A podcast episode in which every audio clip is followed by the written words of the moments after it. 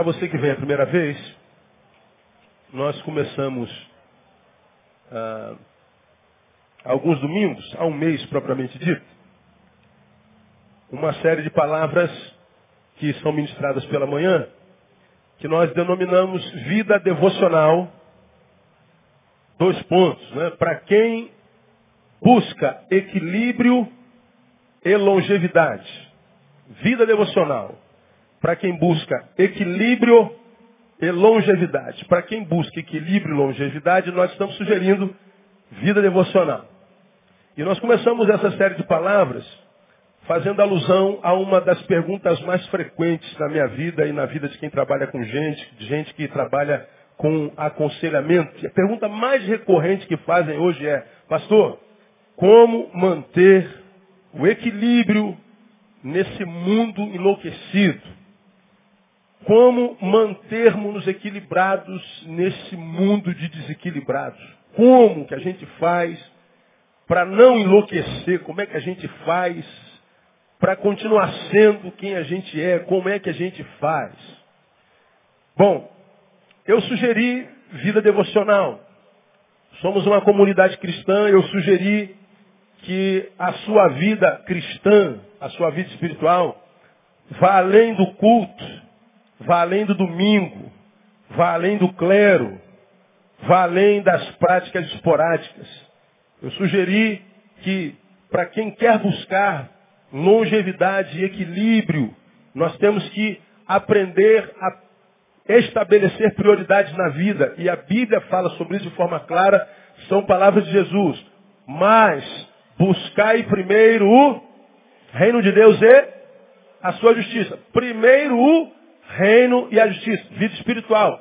E as coisas serão acrescentadas, todas elas. Então ele está dizendo, bota a tua vida espiritual na frente, porque tudo que é necessidade material vai te acompanhar. Tua busca não pode ser pelo material. Porque quanto mais você está correndo atrás, as coisas estão correndo na frente. Quanto mais tu tá, como é que tá, irmão? Estou correndo atrás, pois eu estou correndo atrás, estou tá correndo atrás a vida inteira. Tu pergunta, adolescente, como é que você está? Correndo atrás. Pergunta, velho, estou correndo atrás, pô, não vai chegar na frente nunca. Não alcança nunca, porque está sempre correndo atrás de coisas. E as coisas nunca são suficientes. Vem Jesus e diz, gente, para de correr atrás de coisas. Deixa de ser materialista. Busca o reino. Entra no reino, estabeleça prioridades, invista no que você é. Você é um espírito. Corpo é o que você tem. Então invista no que você é, porque a maioria das pessoas estão enlouquecendo, desequilibrando, perdendo a fé, apostatando, ficando maluco, acabando com a família, acabando consigo mesmo, quando se compara com aquele que foi alguns anos atrás, se vê hoje muito pior do que quando era lá Percebe que comparando-se com o que foi ontem, hoje ele é bem pior, portanto ele está em estado de, de, de, de, de queda, ele está em estado de degradação, de descendência, de decadência. E o cara não interrompe esse processo de decadência, de descendência. Ele sabe, comparado com o que ele foi ontem, que ele está pior a beça. Portanto, amanhã vai estar pior ainda, porque ele está caindo. Se você não quer ser um desses, Jesus diz, estabeleça prioridades. Invista na vida espiritual. E vida espiritual não é vir à igreja domingo, não é vir à igreja quarta-feira, não é viver essa vida coletiva. É pelo contrário, é transformar a, a vida é, em estilo e não numa frequência esporádica a um tempo. Aí nós falamos que a vida espiritual é fundamental. Fizemos uma análise rápida de como é a vida espiritual do homem contemporâneo. Primeiro, localizada nos cultos dominicais, portanto é esporádica, é coletiva. Falamos o perigo disso. Segundo, reduzida a instantes devocionais. É uma oraçãozinha antes do almoço, uma oraçãozinha depois da, antes da janta, é aquela oraçãozinha de desencargo de consciência antes de dormir, é aquela oraçãozinha de 10 segundos antes de sair de casa. São, são momentos esporádicos, reduzidos a instantes.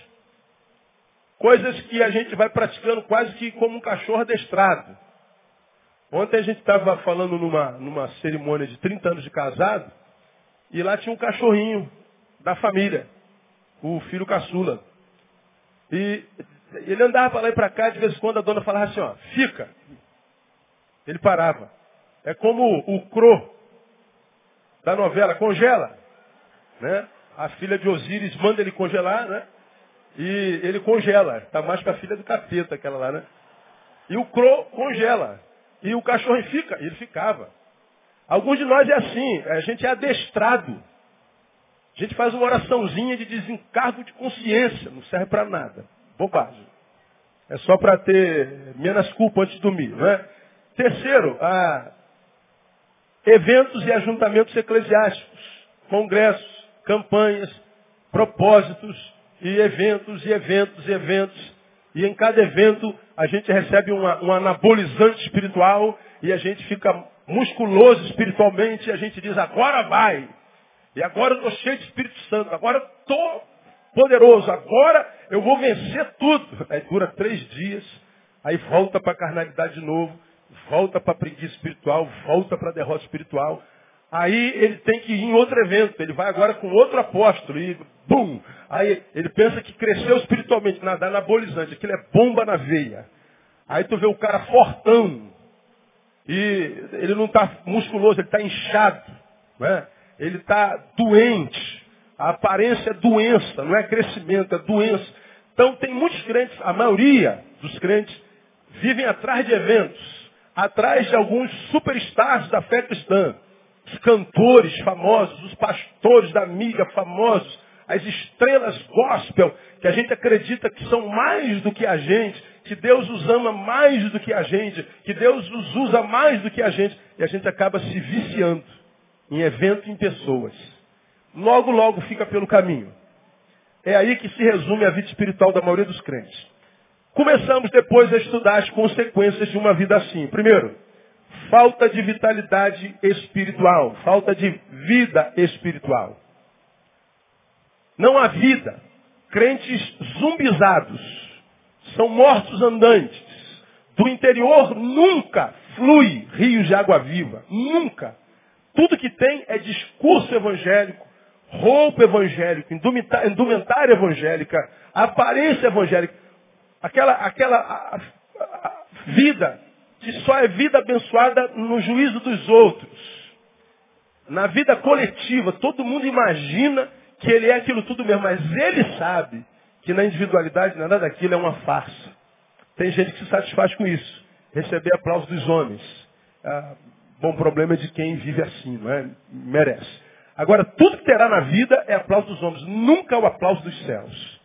Nunca cairá na graça de Deus e Deus jamais cairá em graça na sua vida. Então, a falta de vitalidade espiritual. Segundo, nós estudamos domingo passado, aliás, esse nós estudamos na, domingo passado, falta de vitalidade espiritual. E citamos Efésios 5,14. Ah, Desperta tu que dormes. Levanta-te dentre os mortos. E aí então Cristo te iluminará, te esclarecerá. Ah, Paulo está dizendo à igreja de Efésios, a vocês precisam despertar, estão mortos.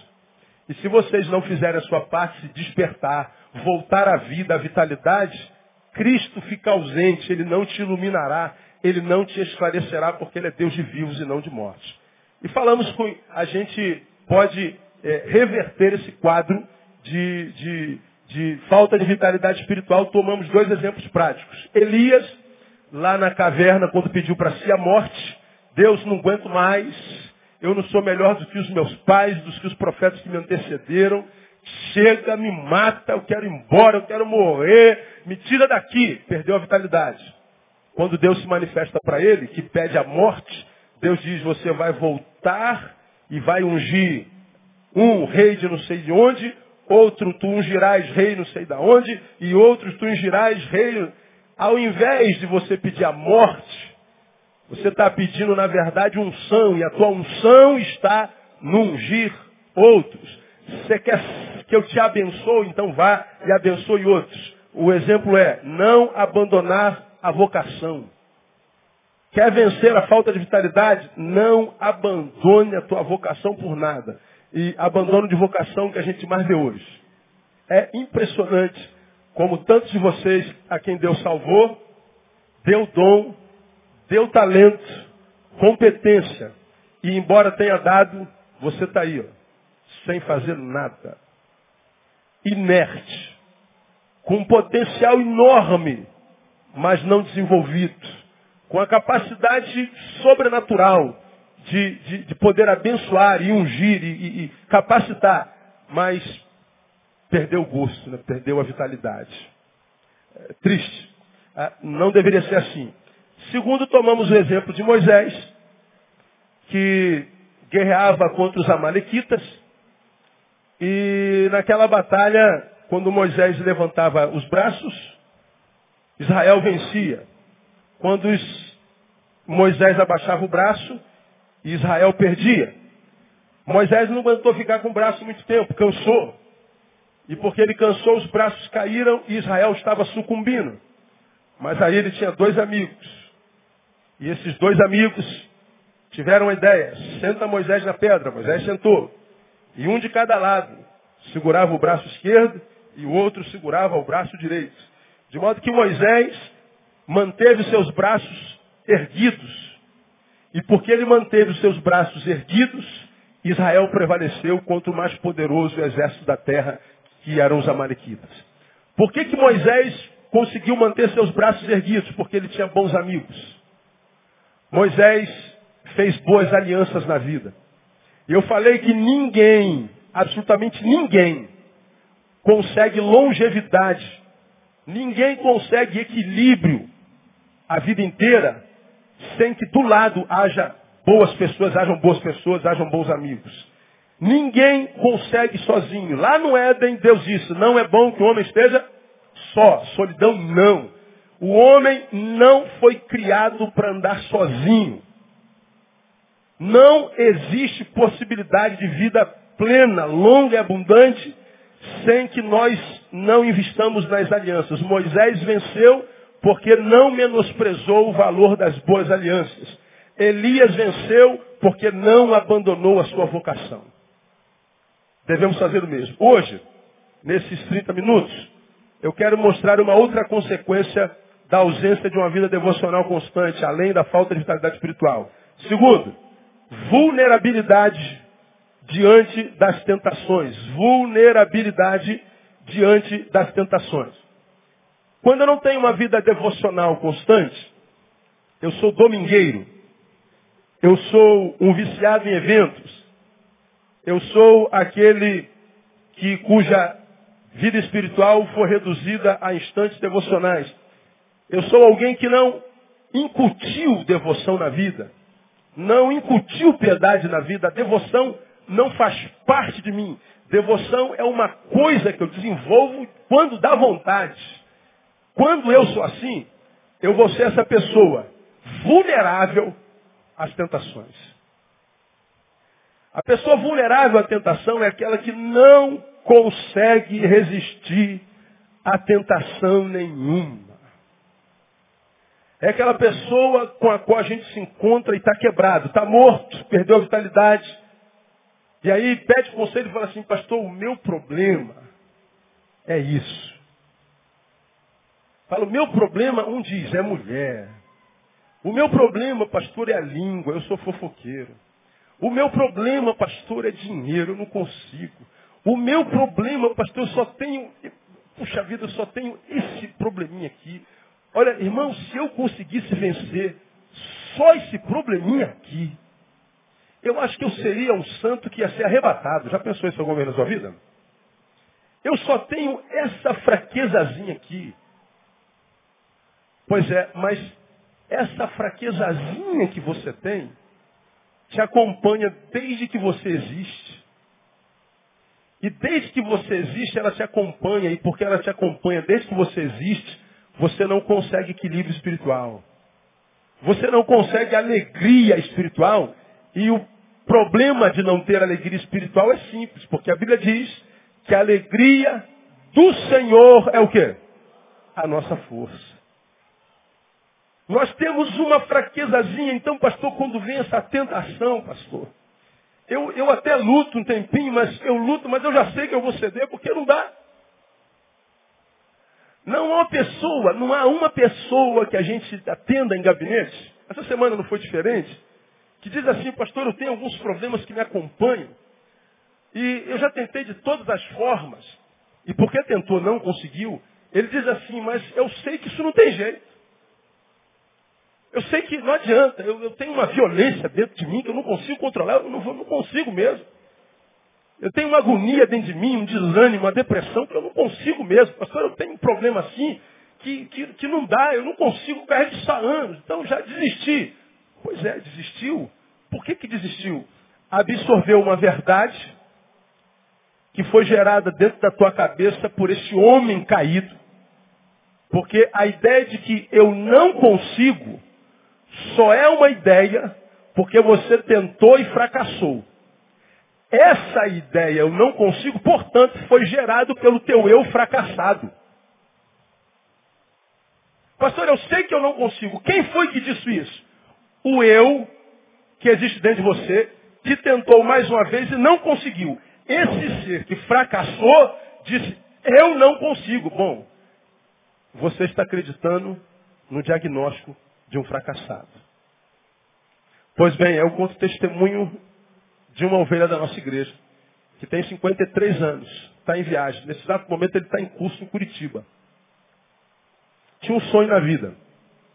Ele tinha um sonho de fazer uma faculdade.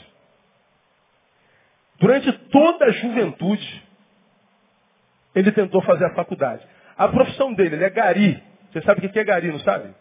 Gari faz o quê? Qual é, o, qual é a ferramenta do gari? Vassoura. Ele tem 53 anos. Durante toda, toda, toda, toda a vida dele, ele queria fazer uma certa faculdade. Coisa dele lá. Cada um com o seu sonho, não é? Ele tentou fazer o vestibular doze vezes. Doze anos tentando passar na prova. E doze anos ele levou ferro. Depois de doze anos, ele disse, eu entendi, pastor, que não é de Deus para a minha vida ser esse negócio. Então eu desisti. A vida passou, passou no concurso da prefeitura, foi ser gari e diz que eh, foi gari durante muito tempo, mas nunca se sentiu eh, realizado. Ele sempre achava que em si podia fazer algo mais, ele tinha como ser algo mais, contribuir com algo mais. Ele não era crente. Se converteu aqui em 2010.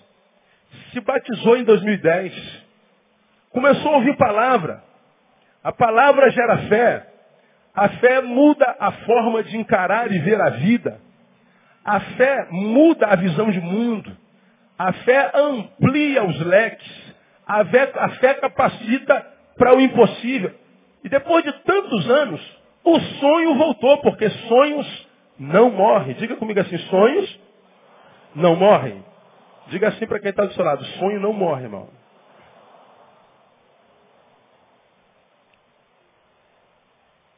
Como eu já preguei aqui, a não ser que seja por suicídio. Mas mesmo quando é suicídio e teu sonho aparentemente esteja morto, quando você permite que o Espírito Santo entre no lugar onde os sonhos habitam, lembra que o nosso Deus é especialista em ressuscitação. Amém ou não? Quando a fé entra de fato e de verdade, não é só uma informação, não é só uma coisa esporádica, essa fé vai nos recônditos da alma e do ser e vai trazer à memória o que já deveria ter sido realizado e não foi por falta de postura. Bom, a fé entrou nesse homem. E ele falou, caramba, será que ainda tem chance de eu, de eu fazer esse vestibular? E eu atendo em 2010 com 51 anos, ou já 52, 51, 52, e ele senta me conta do seu sonho. Eu falei, pastor, eu tentei 12 vezes. Eu fui reprovado 12 vezes. Minha mulher dizia, marido, isso não é para você. Isso é muita areia para o caminhãozinho. Você não viu? Você deixa de ser ridículo, rapaz. Você acha que você vai, como a Vânia acabou de falar aqui, tem mulher que se quiser, arrasa com o marido e com a família. Tem mulher que se quiser, ressuscita o marido e a família. A mulher sábia faz o quê? Edifica a sua casa, não é só a sua vida, é a casa toda. E ela dizendo, você não, Não é, você não, você não tem competência. Ninguém na sua família tem formação universitária. Então se conforma aí com o que você está, tá bom. E ele ouviu a mulher, bom marido. Bons maridos geralmente ouvem suas mulheres. Não é? Ah, nem sempre, né? E ele ouviu a mulher. Passaram-se anos, ele se converte, ele me conta essa história e fala assim, pastor, o senhor acha que depois de 50 anos vale a pena correr atrás do sonho? Se tivesse feito essa pergunta para você, qual seria a tua resposta para ele? Diga para mim. Sim ou não? Pois é. Concorda com isso? Todos concordam que vale a pena correr atrás, mesmo depois de 50 anos. Pois bem, então, individualmente me responda, por que, que você permitiu que alguns dos seus sonhos ficassem para trás? Quem tem entendimento, entenda, quem tem ouvidos, ouça. Aí, quando ele me perguntou, o senhor acha? Eu falei assim, eu nem vou lhe responder, vou lhe permitir que você responda por mim, pode ser? Aí ele falou, como assim não? Vamos trocar de lugar, senta aqui no meu lugar. Ele foi lá, sentou na minha cadeirona. Aí ele falou, puxa, pastor, que privilégio. Aproveita, deita, bota o pé na mesa, pode botar. Não, não, pastor, isso é demais. Aí eu sentei atrás da mesa. Aí eu vi, o pastor, fulano, eu estou com 50 anos, queria perguntar ao senhor se vale a pena correr atrás dos sonhos depois de 50 anos. Aí ele, ele é, foi possesso pelo espírito neilístico e ele falou assim, meu filho, não morra antes da morte chegar. Ah, meu irmão, deu uma gargalhada. Eu falei, é isso, filho meu. Você está com 50 anos e está vivo enquanto a vida, a esperança, meu camarada. Vai atrás do teu sonho, meu irmão. Vá para a tua faculdade e tenta mais uma vez. Meu pastor, ano que vem eu tento. Aí, em 2010, ele tentou. Passou de primeiro, irmão. Aos 53 anos, ele tentou um concurso que eu não sabia que com 50 anos a gente prestasse para alguma coisa, profissionalmente falando. Ele está em Curitiba, fazendo a sua preparação para realizar e continuar a concretização dos seus sonhos. Depois de 50 anos, 50 anos, está feliz, feito um, um pinto no lixo. Quando ele passou, eu que não sou melhor do que ninguém, aquele espírito de fofoca que habita dentro de todos nós, e de você também. Eu chamei, a mulher dele na frente, eu perguntei assim, me diga uma coisa, o que, que a sua mulher disse depois que você passou? Que eu não fiz comentário sobre a mulher dele, cada um tem a mulher que merece. A vontade de comentar deu, só que eu fiquei quieto. Resisti à tentação né, e não dei lugar à língua. Mas depois eu perguntei, e a sua mulher? Depois que eu passei, pastor, a minha mulher falou assim, agora, depois de velho?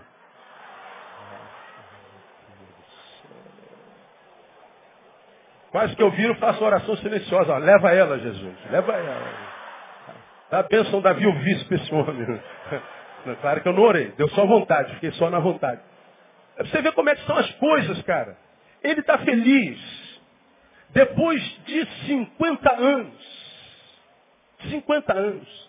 Ele está ele, ele, ele tá, ele tá, ele tá radiante. Sonhos. Sonhos. Durante muito tempo ele se entregou a um espírito que disse você não pode, vulnerável a essa voz que disse você não pode, vulnerável a esse espírito que disse você não consegue, vulnerável à tentação. Porque muitas vezes a gente acha que tentação é só aquela forçazinha que vem em nós enquanto tensão e desejo, que nos impele a prática de um pecado, a comissão de um pecado. Não. Na palavra, a tentação vai além. Tem essa vertente, esse é o lado cara da moeda, mas tem o lado coroa da moeda. Tentação são forças em nós que nos convencem que nós não temos condição de ser aquilo que Deus sonhou que fôssemos. Portanto, quando nós acreditamos nos eus fracassados que habitam em nós, e que regem a nossa vida porque nós fracassamos uma vez, duas, quizá doze. E dizem assim, você não pode, você não consegue, e você acredita nesse diagnóstico do eu que passou pelo fracasso, sem lutar contra esse eu e diagnóstico fracassado, você está cedendo a uma tentação. Qual a tentação? Tentação de continuar sendo quem você é, se esse ser que você é não é aquele que Deus sonhou? Te impedindo de ser quem você é no coração de Deus. Aí, a gente avança nesse, nessa palavra ah, perguntando subjetivamente a cada um de vocês. Responda para si, não precisa é, responder para ninguém. Esse ser que você é hoje, como você é hoje? O que você é hoje? É o que você sonhava ser, estando onde você está agora? Não precisa responder para mim. Isso é reflexão subjetiva. Quando você olha para a sua vida, em todas as áreas existenciais, eh, emocionais, espirituais, profissionais, físicas, você acredita que quando Deus sonhou você, na tua idade, é isso aí que Deus sonhou? Cada um sabe da sua própria vida. Bom, se você está entre os muitos que disseram, não, pastor, eu não acredito que seja isso que Deus sonhou para mim. Acreditar que não seja isso não significa dizer que você está reclamando do que você é. Não significa dizer que você é uma fracassada, que você é uma... não é isso. Um infeliz, não é nada disso. Você pode, como aquele homem que tinha um emprego público, um homem que tinha uma família, mas um homem que enquanto varria a rua, louvava a Deus porque tinha uma rua para varrer, e daquela vassoura ele teve o sustento para sua família a vida inteira, mas que dentro em si varria, embora cantando, acreditando, puxa, acho que eu posso fazer um pouquinho mais. Eu acho que eu tenho como ser um ser melhor. Eu acho que eu ainda posso produzir. Eu acho que eu posso ir um pouco além. E este ser que habita dentro dele, que diz eu posso ir um pouco além, o tirou do comodismo, o tirou da inércia. O tirou do lugar onde estava. Porque nós somos movidos por desafios, nós somos movidos por motivações. Precisamos ter algo que nos tire do lugar. Nessa vertente, porém, eu não vou falar só da tentação que te leva é, é, para aquele homem, para aquela mulher, da tentação que te leva para aquele copo ou para aquele, aquele lugar de dança. Não, eu não vou falar da, da tentação que, que, que, que te é, tenta para saciar só os desejos do teu corpo. Não. Eu quero falar dessa tentação que te impede de ser quem você é no coração de Deus. E eu tenho falado sobre isso há tantos anos aqui nesse lugar. Às vezes nós não entendemos por que, que nós não conseguimos. Bom, esse texto que nós é, estamos estudando, ah, nós, é, Romanos capítulo 12, nós começamos lendo ele ah, no versículo 11. Paulo diz assim, ó, não sejais vagarosos no cuidado. Sede fervorosos no espírito, servindo ao Senhor. Eu me prendi nesse primeiro conselho. Não sejais vagarosos no cuidado. Quando o assunto é cuidado, tem que ser rápido. Você não pode ficar pensando a vida inteira. Pensa assim, mas tem que ter ação. Tem que ser dinâmico, tem que ser vivo. Não dá para ficar sentado chorando o que não foi, o que não conseguiu. É verdade, não conseguiu, chora, se frustrou, chora mais um pouco, mas não fica chorando o resto da vida, porque senão você perde tempo. Vai em frente, tenta mais uma vez, se levanta daí, lembra que Deus é contigo. Você pode ter perdido uma guerra, mas a batalha ainda não acabou. Você pode ter perdido uma batalha, mas a guerra não acabou. Vai mais uma vez, dá uma sacudida e tenta de novo. Não se entrega ao diagnóstico desse ser que fracassou nesse momento e disse, você não pode. Essa semana Quase todas as pessoas que eu atendi vieram com a mesma frase, eu não posso. A última que eu atendi na quinta-feira à noite, às 10 horas da noite, eu falei interessante. Você é a última pessoa que eu estou atendendo essa semana, voltei a atender em março. E todas as pessoas que eu atendi, marcaram o gabinete na secretaria essa semana, disseram, pastor, eu sei que eu não posso. Eu falei, será que isso está sendo uma epidemia? Será que esse eu, que habita dentro de todos nós, que diz não posso, está virando uma doença como a dengue? O que está acontecendo com a gente? O que está acontecendo é exatamente isso. Nós fracassamos em alguma instância, em algum lugar da vida, e no fracasso, no auge do trauma, do não, da impossibilidade da porta fechada, nós produzimos um diagnóstico e esse diagnóstico vira a nossa verdade. Agora, irmão, lembra do que Paulo disse. Filipenses 4, 13. Posso, juntos, todas as coisas naquele que me fortalece. Vamos juntos? Posso todas as coisas naquele que me fortalece. Diga para quem está do seu lado, você pode tudo.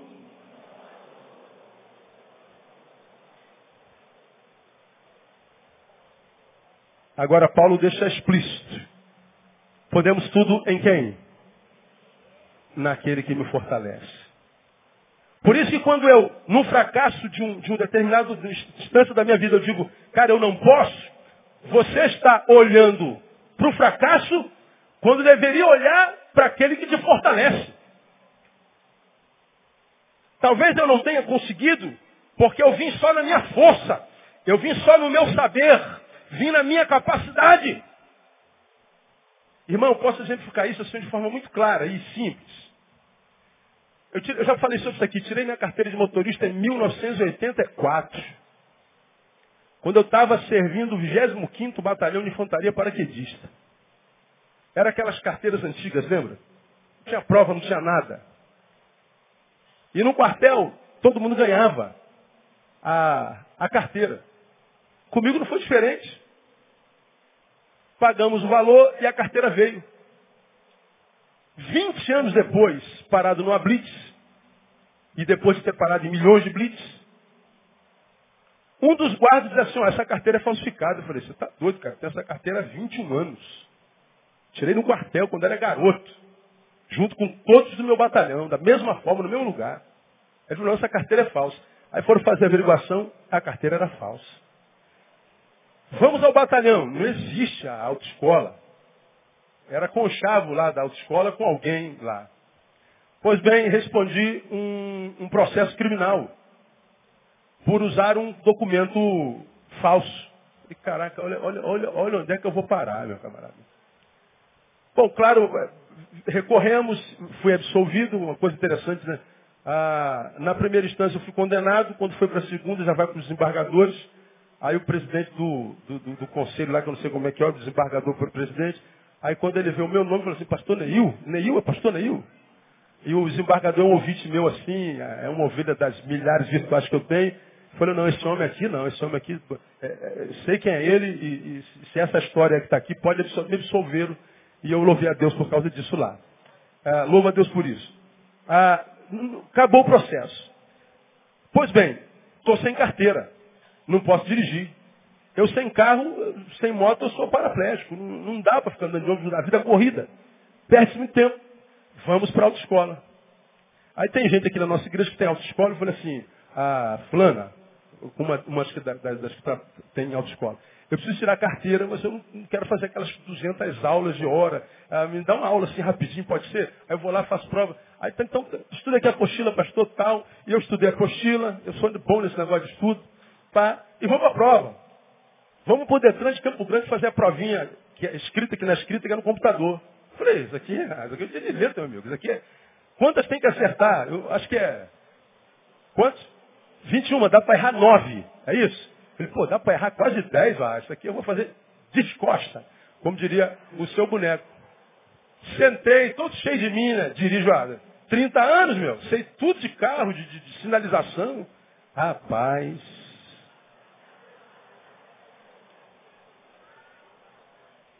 Quando liga aquele bendito daquele computador. Falei, meu Deus do céu, cara, o que, que é isso aqui, cara? Que, que raio de sinal é esse aqui que eu nunca vi na minha vida? E mais, eu não sabia que ainda tinha as pegadinhas. Foi desgraçado esses caras, só para tirar dinheiro da gente. De, de, de, de, é, tinha pegadinha, caramba, irmão, errei 11, 11 questões. Aí o cara fala assim, ó, reprovado, irmão. Cheguei em casa. Aí eu falei, amor, quero morrer. Quero morrer. Eu fiquei reprovado. André, você ficou reprovado. Você acredita que eu fiquei reprovado naquela. Irmãos, que humilhação, eu queria morrer. Falei, como é que pode ficar reprovado numa besta? Todo mundo passa o negócio, como é que eu vou ficar reprovado? O Neil vai ficar, ah, soberbo, metido a besta. Todo mundo fala que eu sou inteligente. Aí tu vai acreditando nos outros. Aí tu acredita que tudo pode em si mesmo. Você pode tudo pela tua capacidade, no braço, na força, no sangue, no intelecto. E eu levei uma bomba. Fiquei abatido a semana inteira, os 15 dias. 15 dias depois você pode fazer outra prova. Aí agora pergunta se na segunda prova eu fui de qualquer jeito. Passei 15 dias mergulhado naquela porcaria. Vou comer essas letras aqui. Aí fui para a segunda prova, mesmo tendo comido livro. Antes de tocar no computador, Senhor, ilumina os olhos de entendimento do teu servo. Honra teu filho. Porque você sabe que tem um trauma do passado. O Senhor abençoa teu servo. Aí liguei o computador. Ah, meu irmão, acertei as 30 questões aí. Aí eu falei assim, Deus, tu és Deus nas mínimas coisas. Porque a palavra de Deus está escrito lá, esforça-te. Aí então, eu te ajudarei. Já preguei isso aqui, Deus dizendo nesse versículo, eu não sou Deus de vagabundo. Eu não sou Deus de relaxado. Paulo diz, eu posso todas as coisas, mas porque Ele me fortalece. Agora, porque muitos de nós não somos quem deveríamos ser, cedemos à tentação de que é isso mesmo, tem que ser só isso mesmo. Cedemos à tentação, à voz humana, só que de um eu longe da cruz, que diz para nós, você nasceu para ser, depois de velho você acha que vai ser feliz? Você já tentou 12 vezes, homem. Você não nasceu para isso não, rapaz. Mas dentro de você existe uma voz diferente do que te disseram. Pô, cara, eu, eu acho que eu nasci para isso. Eu acho que dá para mim sim. Mas pode ter uma esposa dizendo, não, não dá. Pode ter uma voz dentro de você dizendo, você não consegue, você ah, tá bom, você já tem demais. E, e, e tem, não estou falando de grana, estou falando de, de, de, ter vida, de ser vivo. E há alguma coisa dentro de você dizendo, cara, eu acho que dá. Eu, eu quando vejo esse negócio, meu coração pulsa. É só em ver isso, meu Deus, é, cara, eu quero ser isso aí. Mas aí tem uma vozinha que diz, não, você não pode. Aí nós vivemos nessa dicotomia existencial. E aí, por alguma razão, quase sempre covardia, a gente aquece a voz que diz você não pode. Os anos vão passando e você, embora seja grato a Deus, porque Deus lhe deu um bom marido, Deus lhe deu uma boa esposa, o salário que você tem está dando para você viver bem, até com certo conforto. E você é muito grato a Deus pelo que você tem. Mas ainda assim, há dentro de você um sonho. Puxa vida. Aí daqui a pouco você vê uma pessoa, vamos imaginar que o teu sonho é, é ser sargento da aeronáutica, sei lá o quê. Aí passa uma pessoa com uma farda, você olha aquela farda, chega a dar um. Ai meu Deus. Não, mas eu agora sou engenheira. E ganho até mais. Pois é, pode ser. Mas não é o que sonhou. Há uma brecha para insatisfação dentro de você. E que você não sabe porque está aí. São tentações que, mais do que me levarem para a carne, me ausentam do espírito. Me ausenta de mim mesmo. E toda vez você vai se lembrar disso aqui, que, por exemplo, isso aqui é o teu sonho. Esse é o teu sonho. Que o sonho, como todo sonho, tenta ser atrapalhado. Olha, até o fio atrapalha o sonho. Você está aqui. Esse é o que você sonhou ser. Aí quando você se vê no sonho, coraçãozinho pulsa. Aí você se vê naquele sonho, aparece aquele sorrisinho no canto da boca, quem diz, puxa. Aí alguém olha para você, está pensando em quê? Não, nada, estou viajando aqui na maionese. Mas o sorrisinho no canto dos lábios revela que você está indo num lugar bom. Está indo aonde? Se encontrar consigo. Aquele que você sempre quis ser. Isso é bom, até aqui é bom. Qual é o problema disso aqui? Que toda vez que eu estou diante de um eu sonhado, eu estou declarando que eu sou um eu frustrado. Se esse aqui sou eu sonhado, quem é esse aqui? Eu frustrado.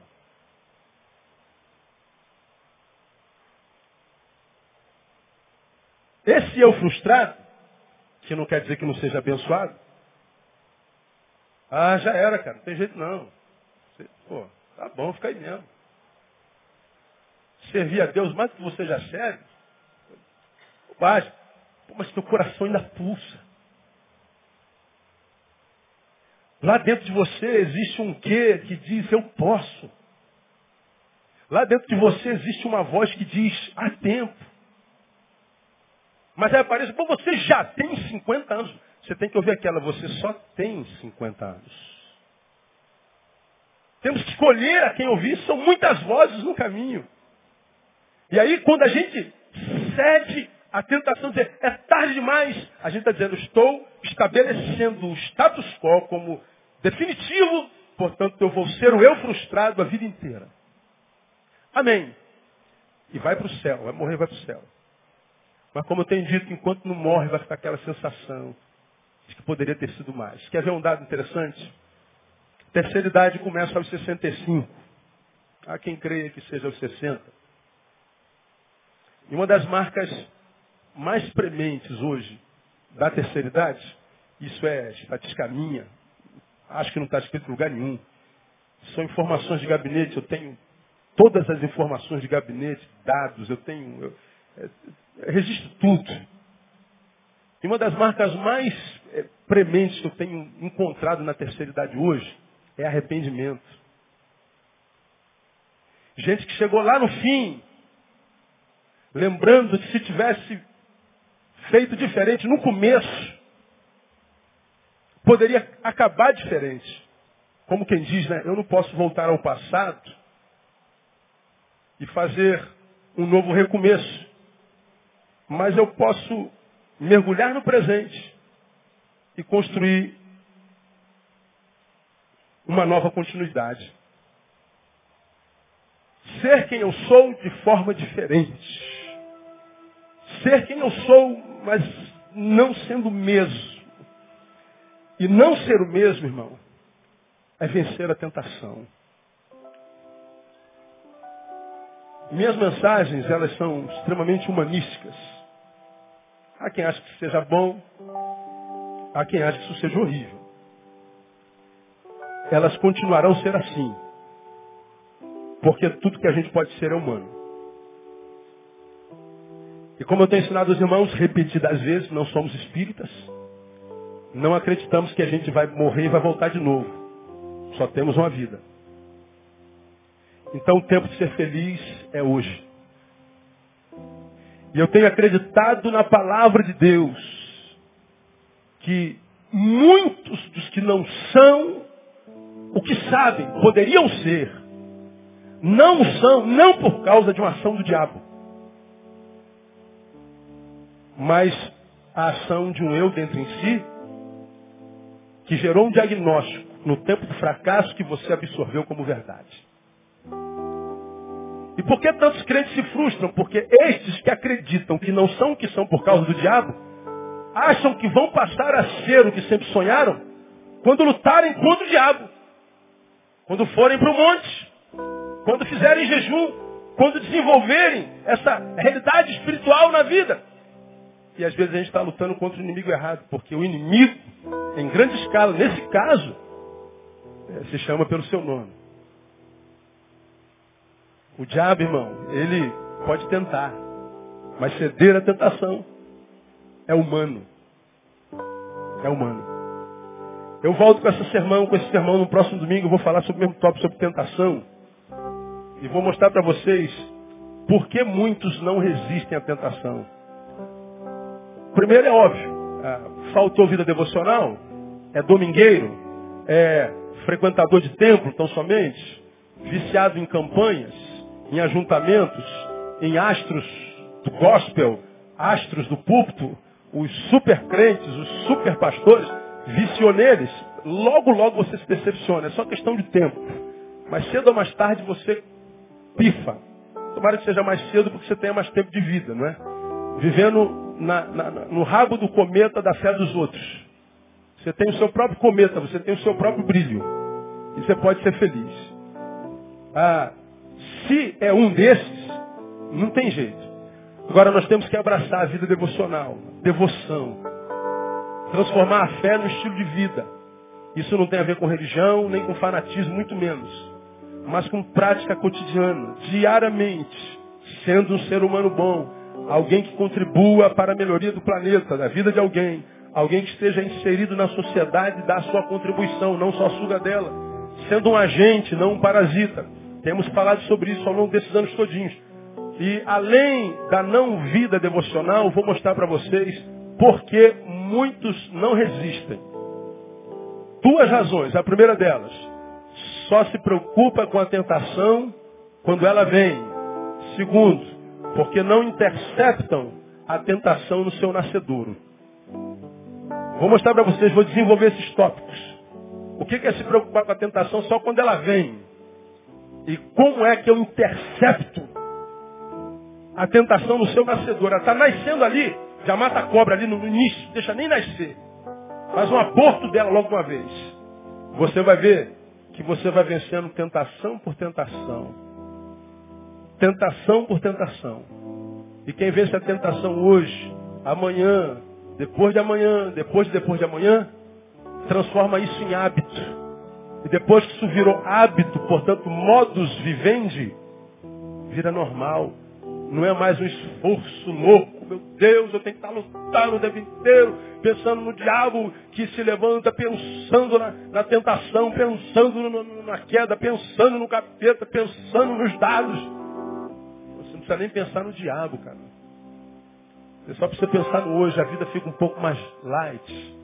Você vai ver que não precisa estar o tempo inteiro buscando a oração do pastor, do padre, do bispo, do apóstolo. Não precisa aumentar o valor da oferta, não precisa estar na igreja de segunda a segunda. Dá tempo para sair para namorar com a esposa, dá tempo para sair para o parque com os filhos, dá tempo para ir para o show, dá tempo para viver. Dá tempo para ser gente, porque tudo que a gente pode ser é gente. Então, ah, hoje eu termino aqui dizendo que a vulnerabilidade da tentação é uma realidade para quem não vive vida devocional. E a pior tentação para mim não é aquela que me leva a satisfazer o prazer da carne. Também é. Mas a pior tentação é aquela que me impede de ser o ser espiritual que eu sou. Que me impede de ser quem eu sou. Que me sequestram os sonhos e a esperança. Que me fincam na terra e me estabelecem como um ser imestível, que não se move, um ser que está paralisado. Isso é a pior tentação teima e insiste em tentar lhe convencer que você tem que ser só isso aí mesmo, seja lá isso que você venha a ser. O que eu sei é o seguinte, irmão, que Deus é poderoso para fazer muito mais, abundantemente, além daquilo que a gente pede ou pensa. Então, você pode ser muito melhor se acredita ser no nome de Jesus. Diga para quem está do seu lado, você pode. Quem crê, aplauda. Ele é digno.